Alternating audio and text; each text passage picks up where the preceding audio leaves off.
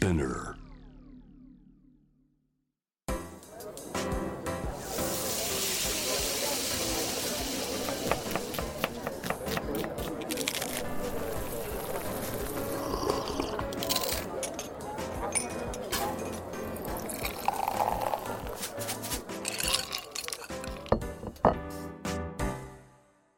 味な副音声Voice of Food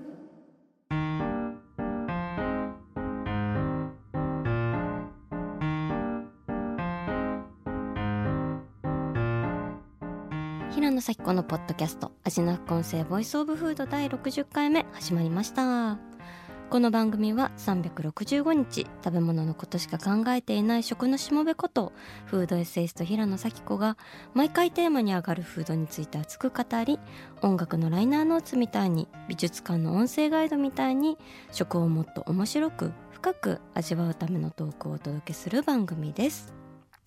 さて今回はですね久しぶりにお勉強会をお届けしたいなと思います。以前もお肉を食べることを考えようだったりとか魚の未来についてというようなお話ししてきましたがまあ普段味な副音声はね楽しい嬉しい食の話題が多いんですけどやっぱり食を深く味わうと言っていますからこう楽しい嬉しい話題だけじゃなくてこう食の抱える問題とかねそういったことにも目を向けて食の喜怒哀楽に丸ごと関わることがより深く味わうってことなんじゃないかかなと私は思っております。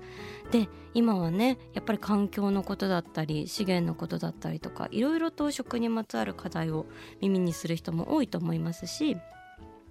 自分自身食を軸にして何を選びどう食べていったらいいんだろうっていうのをね考えさせられることも多いんですけどその中でこういつも私の行く先を照らしてくれる存在がおりましてですねその一人があの料理人の名前忍さんという方でしてあのミシュラン三つ星のレストランのエグゼクティブシェフでありながら東京大学大学院で農業資源経済学をご研究されているという、まあ、無双状態のシェフでしてもうこの時代における理想的な料理人の在り方を体現されているミスター道しるべみたいな感じなんですが今日はですねそんな名前忍さんをお招きして今回とそれから次回もですね2回にわたって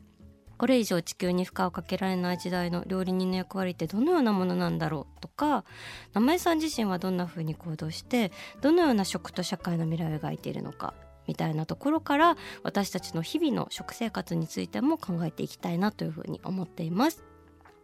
ということで名前さんどうぞよろしくお願いします。よろしくお願いします。大丈夫かな本当に。大丈夫ですもうもうここに来てくれただけでありがとうございますって感じでいや。僕で大丈夫なのかないやいやとそうやって謙遜されてしまうのでちょっとプロフィールは私から紹介させていただきますね、えーレストランレフェルベソンスエグゼクティブシェフ慶應義塾大学法学部政治学科を卒業後イタリア料理店を経て北海道ミシェルブラス東亜ジャポン英国ザ・ファットダックでスーシェフを務め2010年東京にてレフェルベソンスを開店。ミシュランガイド東京2021では三つ星を獲得。またサスティナビリティを積極的に推進するレストランとしてグリーンスターを獲得。現在は東京大学大学院にて農業資源経済学を学ばれています。はい。というわけでこんな立派なねプロフィールが。読むとすごいプレッシャーがかかる。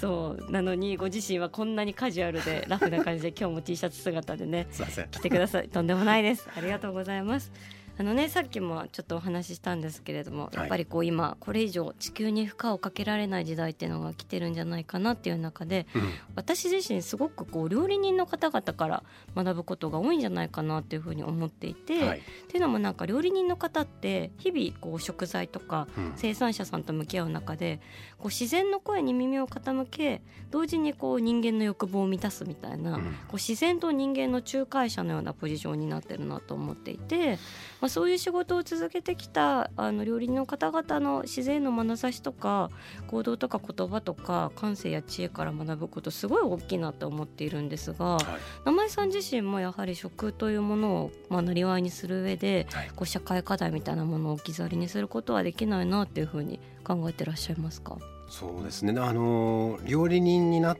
た時から社会課題に向き合っていたということは正直言うとないんですよね。うん。でやっぱり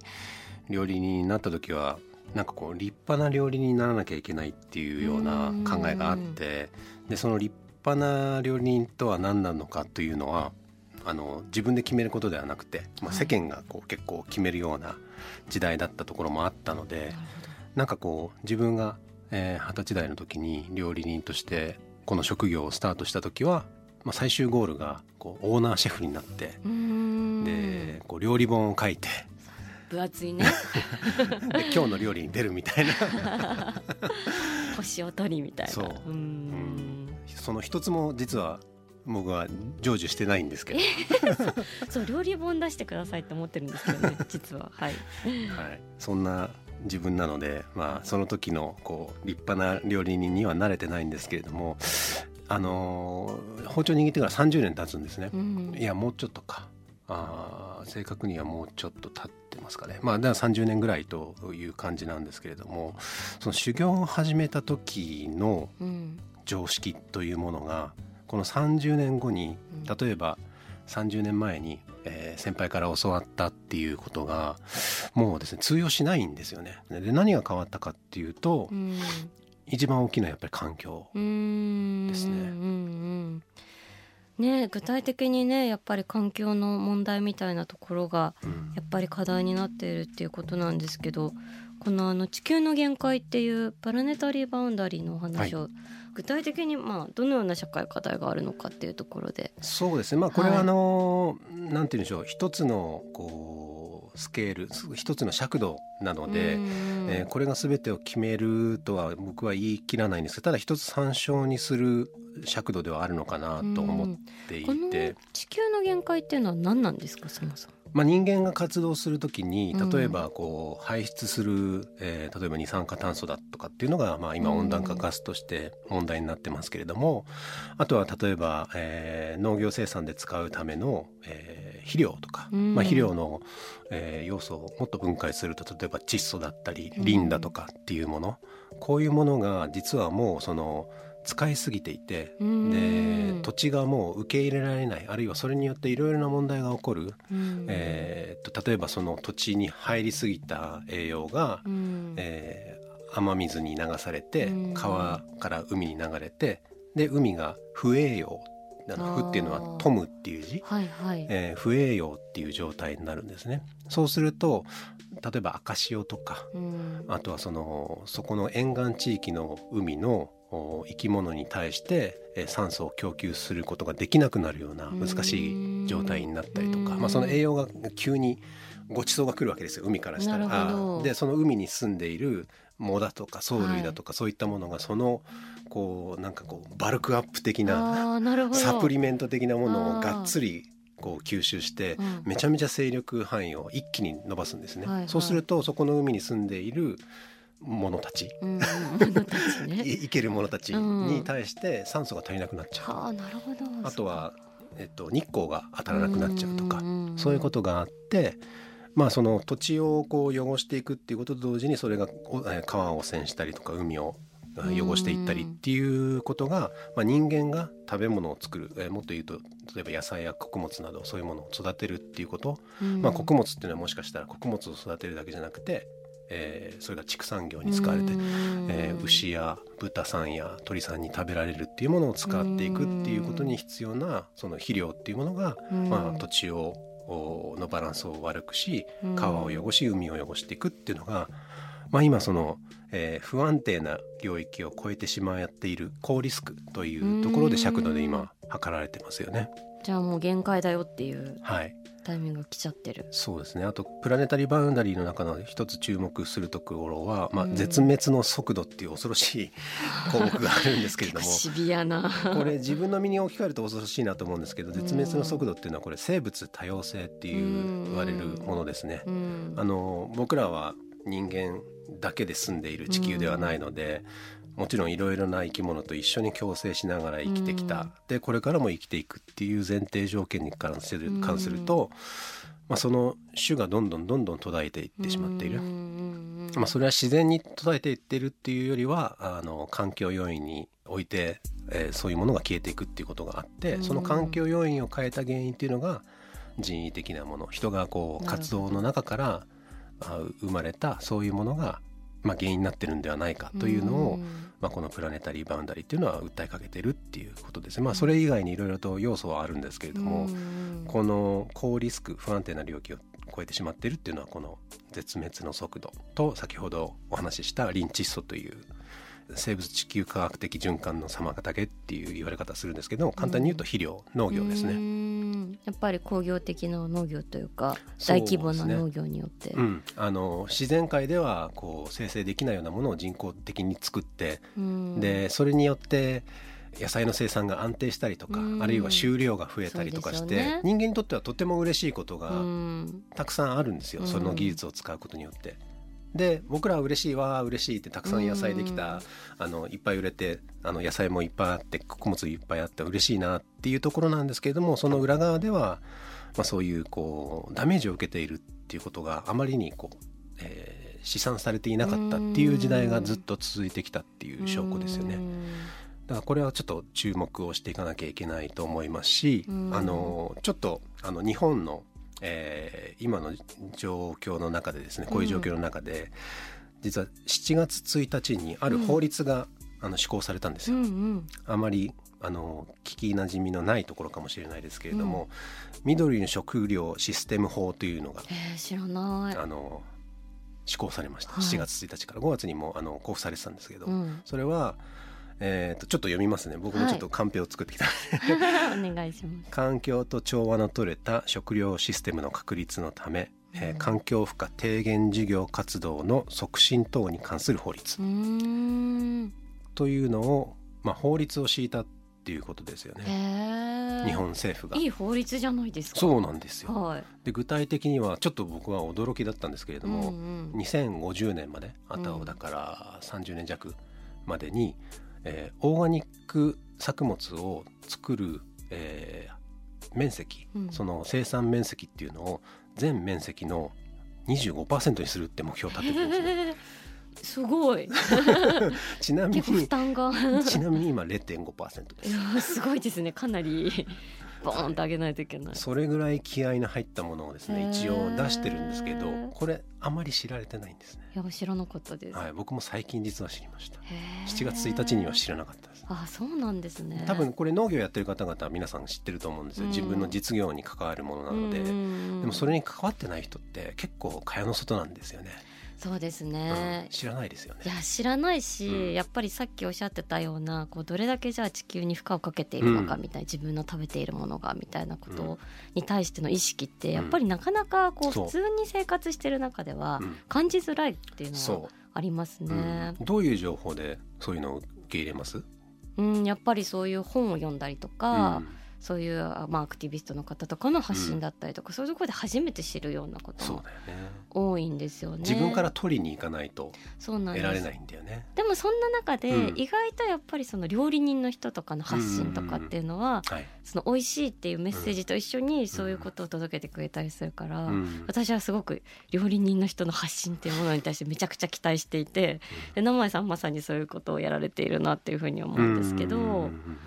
実際ねこの間もあのシングルスレッドファームさんっていうレストランと名前さんがコラボレーションされていて、はい。その時はお肉を使われてないコースをやられてたと思うんですけどはい。そういうのは背景とかって？そうですね。えっともともとはもうなんかすごく、えっと、友情を深めるコラボレーションディナーっていうところがうん。動機で始まったんですね。うん。で彼とはもう20年近くのあの、まあ、料理人としての友達でもあり、うん。で家族付き合いもありとかいうこともあって、うん。で、まあ、ずっと連絡を取り合ってで例えばうんと僕はもう4回カリフォルニアの彼のレストランスイングルスレッドに行ってコラボレーションやってるんですよね。へでその中の1回はカリフォルニアの火事のーはい火災の、えー、と被害に遭われた方々へのチャリティーの、うん。えーディナーをやりたいんで、うん。えー名前来てくれないかって言われへてー。行きましたね。そんなあの中なので、えーとまあ、普通の中ではないんですね。いろいろとこうん。う困難を共に、えー、と修行の時もそうですしあとは社会的えー困難みたいなものも超えてきた人間たちだったので、同じレストランで修行されてたんですね。北海道で、はい、うん。あのミシェル・ブラストワジャポンの時に、えー一緒に働いてましたね。うんでまああと後々ザ・ファットダックに行くきっかけになったのも彼があの呼び込んでくれたっていうこともあるんですけれども縁をつないでくれたっていうこともあるんですけど、まあ、それも踏まえてで、えーまあ、こうやってコロナで国同士の行き来ができなくなったっていう時に、やっぱりこの続きをするべきだなと思ったんですね。なんか問題があった時にその問題をこう超えていくような何かこうメッセージになるようなメニューっていうのを作りたいっていうのは2人で考えていてで自分の方から、まあ、今回はコロナではないんですけれどもやっぱり料理を作っていく中で環境の変化を一番もたらしているのはあの温暖化気候変動なので、まあ、気候変動気候危機に対してどうやってまあ、その料理を作るっていうことがタックルしていけるのかっていうのをテーマに置いて、えー、まあ、メニューを作っていったんですね。でそのアプローチの具体的な仕方をどこに求めるかっていうのをいろいろといろいろとこう探し当てた中で、えー、やっぱりこのプラネタリーバンダリーに続くようなその、まあ、あの温室効果ガスの排出量というものがどれだけ食事から出されているのかっていうのをテーマに置きました。温室効果ガスを地球上で出している、うん、えー、まあ、ほとんど、まあ、60数パーセント以上っていうのが、えー、G20 と言われる、はい、あの先進国が、はい、あまあ主にあの排出の中心になっていると言われてるんですね。うん、でその G20 の国民一人一人が食料を消費することからどれだけえー、温室効果ガスが排出されてるかっていうことを調べた人がいるんですよ。うん、でそれによるとそのプレネタリーバウンダリーという観点で言うと実は日本で消費されている食事言い換えると日本型食生活というのは、うん、それほど地球に対して負担を与えているものではないっていうものが、まあ、でもプラネタリーバウンダリーより若干超えちゃってるんですけれども、でも他の先進国に比べるとそれほど悪い評価ではないっていうのが実は2020年に研究から出されていてでこれを何か利用しようっていう話を、えーと、シェフカエルとしたんですね。はいはいはい。でそれはどういうことかっていうと、うん、日本をすごく好きなカエルシェフと、うん、まあ、自分は日本人として西洋料理をやってるけれども日本の文化や日本の食材日本のフードに触れ合いながら、うん、えー、生活成長してきたあ、まあ、シェフとして、うん、まあ、日本型のメニューを作ろうと。なるほど。っていうのがきっかけになりました、まあ、日本型のスタイルっていうのは、はい、じゃあどういうところに具体的に言うと、まあ、例えば懐石料理とかを、はい、えー、例に挙げると基本的には英語で言うとシーフードベジタリアンというか。なるほど。あ魚介類を使いつつ、えー、まあ、野菜や穀物をふんだんに使った料理っていうのが日本の料理の今までのこうテンプレートとなっていたというか、まあ、確かに食肉をね長くやってこなかった。そうですね。1200年ぐらい一応オフィシャルでは肉を食べてはならぬという そういう時代を踏まえた文化の中で築かれた日本料理文化があるのでこれを利用してで別にみんなに日本食にしようぜっていうことを言うんじゃなくて、こういう感じの料理っていうのが満足してもらえたら、何かその料理を作っていくっていうメニューを構築していくっていうことに関してポジティブな実例が取れるんじゃないかっていうのがそのメニューの中で肉をあの排除したっていうことなんですね。通常僕らのメニューは肉あるんですよ。はい、肉入ってるんです。うん、えっ、ー、と11皿の中ですけれども、あでも肉は1種類だけです。あでも少ないですねはい、うん、肉は1種類だけ使ってるんで、うんうん、あと微量のハムを使ってるんですけど本当に 0. 点何グラムぐらいのハムを使ってるんでそれがどの料理に使われているか、はい、なので、えーと、はい、基本的には、まあ、その微量なものを省くと、えー、いろいろな素材使ってる中で肉は1種類なんですね。それを今回は、えー、取り除いて全部野菜と魚介類で構成したっていうメニューを2人でチャレンジしました。なるほど。やっぱりこうレストランというかある種そのファインダイニングみたいな存在っていうのは、はい、その時代がシフトしていく時の提案者であるというか、はい、やっぱそういうところの責任というか、はい、感じますか？難しいんですよね、あの今回そのメニューを例えばシングルスレッドとのコラボレーションをやる時もお客様には、うん、あの肉がないメニューですっていうのはこう最初からこうプレゼンしてないんですなるほど。面白い。で食べていただいてどうでしたかっていう感じのこう感想を伺ってで実は肉はに抜いてたんですって話をすると全然満足できたと。肉があろうがなかろうが満足してたっていうことをおっしゃっていただいて本当にそのあのお客様最後お顔見に行った時にですね顔がこうあの満足したっていう顔の方々が多かったので、うん。これはいけるなってもうちょっとうちのメニューからも肉外しちゃおうかなみたいな。いや僕はね個人的にはずっとね言ってるんですけどあそうなんだ、えっと、まだね周りのスタッフのあの同意が取れてないんです実は。なるほど僕はスタッフにみんなにもうそろそろいい加減肉抜こうよって話をしてるんですけれども「名前さんまだまだ早いです」まあね。まだ時代がそこまでついてこないって。もうちょっと待ちましょう。ごちそうといえばお肉っていうのを求めてらっしゃる方もね、うん。いるし。それもね、はい。うん。それはもうあのもちろんですよ。うん。わかる気はします。でもそれこそニューヨークのイレブン・マディソン・パークさんとか、コペンハーゲンの今年のワールド50っていうあの世界ナンバーワンのレストラン決めるところで1位になったジェラニウムさんとかもやっぱ肉メニュー提供終了したりとかって、そうですね、うん、はい。流れがあるんだなっていう。あとはあのコーペンハーゲンのノーマっていうレストラン、うんうん世界一に去年なったレストランですね。あそこもあの時期によってはベジタブルシーズンって言って、うん。野菜のみを使ううん。そういうメニューっていう時も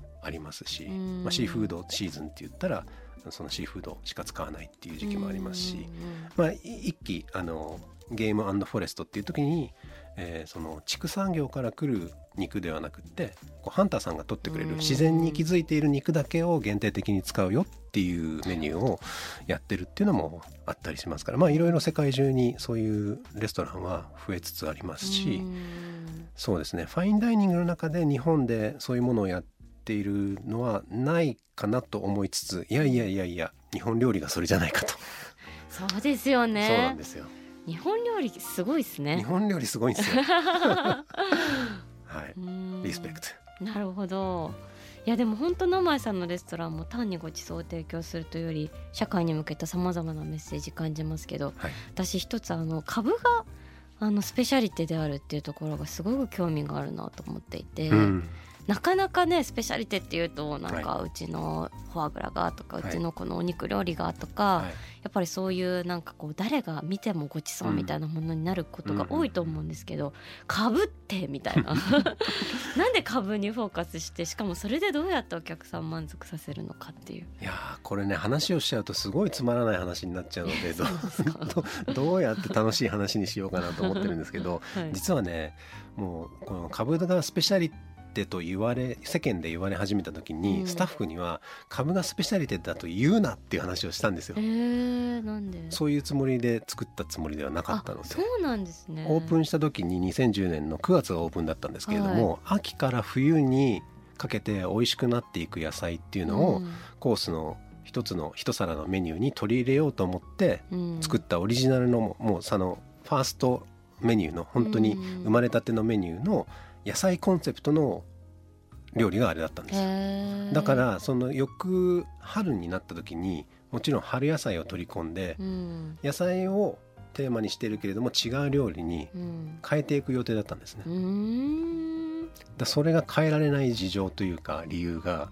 翌年2011年の3月に来てしまってああなるほど。それがあの東日本うん。東北大震災。はい。で食材が限定的になったりだとか、うんあとは僕らは2コース持ってたんですけれども、うん。まず2コースを全部食べてくれる方なんていう人たちがいなくて、うんでその2コースを1つに統合して、まあ、いわゆるその今でいうそのフードロスとかフードウェイストっていうのを最小限にするためにメニューを一本化したんですうね。その時にポコンとなぜか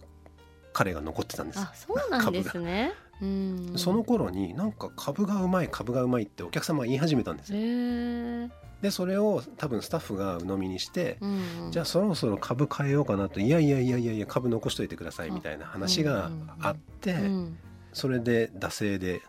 12年間あそうなんですか。意外。今でもうん。それがこう12年間唯一僕らのメニューって毎年変わっていくので、うん。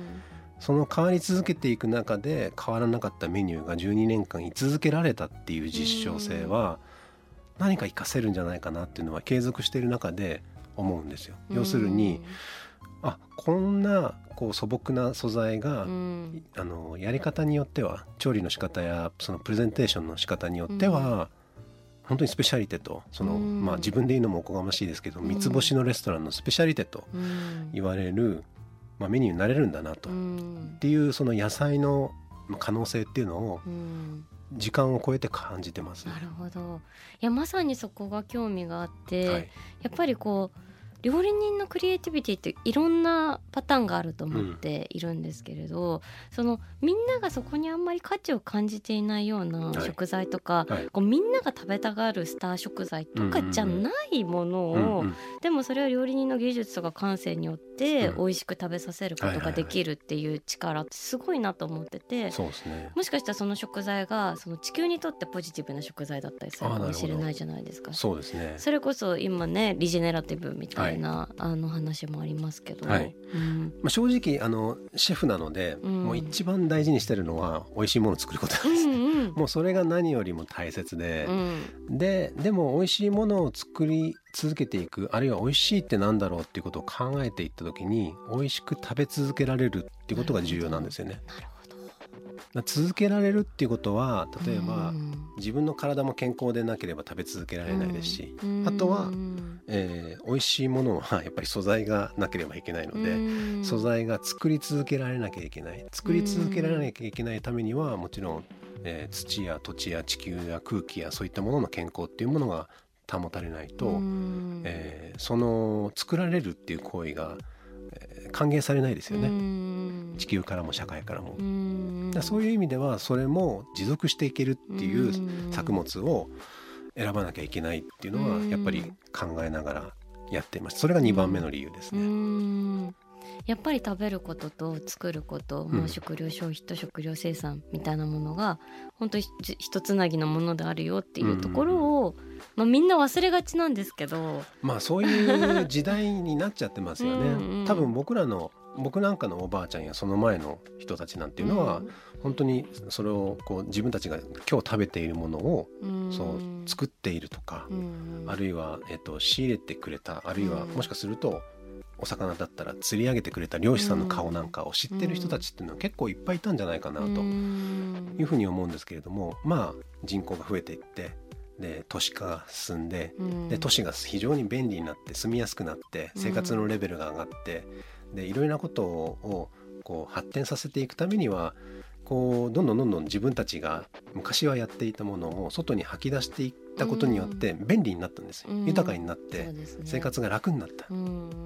やっぱりね便利なことがあるとうん。必ずその裏側にはプラスとマイナスがあるんだなっていうのは思っていてうん。じゃあマイナスは何かっていうとその生産をしているっていうのがどういうことかわからない。うん。なんか小さい子供に魚の絵描いてごらんっていうと切り身の絵描くとかっていう話はよく話聞くじゃないですか、は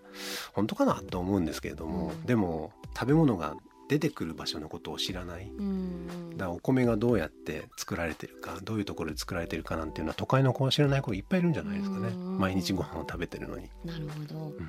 やっぱりそういう局面において、こう料理人っていう存在がこうできることがあるっていうふうに感じますか？まあ、その農家さんからもらったメッセージをまず伝えていくっていうことと、あとはできればその農業をやっているあるいは漁業をやっている地域とのこう橋渡しをするっていうのをん。まだできてないんですけれどもこれからしていくべきだなっていうふうに思うんですね。い。やもうすでにやってる気はしますあのなんかこうちょっと今大学院に行ってるんでそういう言葉を使っちゃうんですけれども、はい。フードシステムっていう言葉があって、えー、とフードシステムには川上と川下っていうのがあるんですね。でその川上っていうのが、えー生産の場所。うん。で川下っていうのは、えー消費の場所ですね。うん。でこう上から下に流れていく。うん。でその上から下に流れていくっていうのは当然重力にあの沿っていくのでで産物だとか情報っていうのは生産地から消費者の方へ行くんですけれども、うん。消費者から川を遡って上に行くっていうことがあんまりないんですね。確かに。流れが常に上から下なので、うんそうですね。これからは鮭のように遡っていかなきゃいけないわけですよ。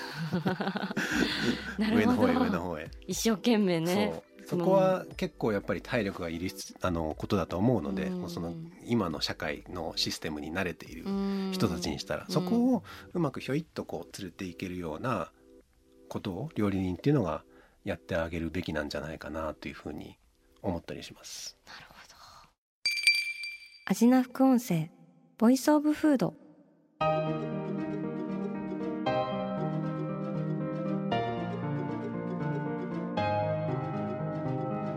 はいというわけで今回はレストランレフェルベソンスエグゼクティブシェフで料理人の名前忍さんをお迎えしていろいろとお話を伺いましたがいや名前さんありがとうございました。大丈夫なのかなこういうので。いやいやいやもうめちゃくちゃ学びの入り口っていうかもうもっと聞きたいっていうのが足りないなっていう時間がね。本当に？はい思ってます本当に。はい。大丈夫かな？いや大丈夫ですあの次回はですね、まあ、こうさらにですね名前さん自身がどのように行動してどんなふうにこう食と社会の未来を描いているのかみたいなことをですねあの話を聞きたいなと思っていてあの実際に2018年に六本木に生江さんがオープンされたパン屋さんでブリコラージュブレッドカンパニーさんっていうのがあるんですけどそういったなんであの星付きのレストランのシェフがパン屋さんやってるんだろうみたいなこととかもねそういうのも聞いていきたいなというふうに思います。引き続きよろしくお願いします、よろしくお願いします。そして番組では引き続き皆さんの好きな食べ物のメッセージを募集しています。メッセージを紹介させていただいた方には番組オリジナルステッカーをプレゼントします。メッセージは味な副音声のインスタグラムをチェックして送ってください。味な副音声は毎週月曜日に配信しています。さらに JWAVE のラジオでもお聞きいただけます。毎週金曜日深夜12時30分から FM81.3JWAVE こちらもぜひチェックしてください。平野咲子が届ける味の副音声ボイスオブフード。次回も食べ物への愛を声にしてお届けしていきます。あーお腹すいた。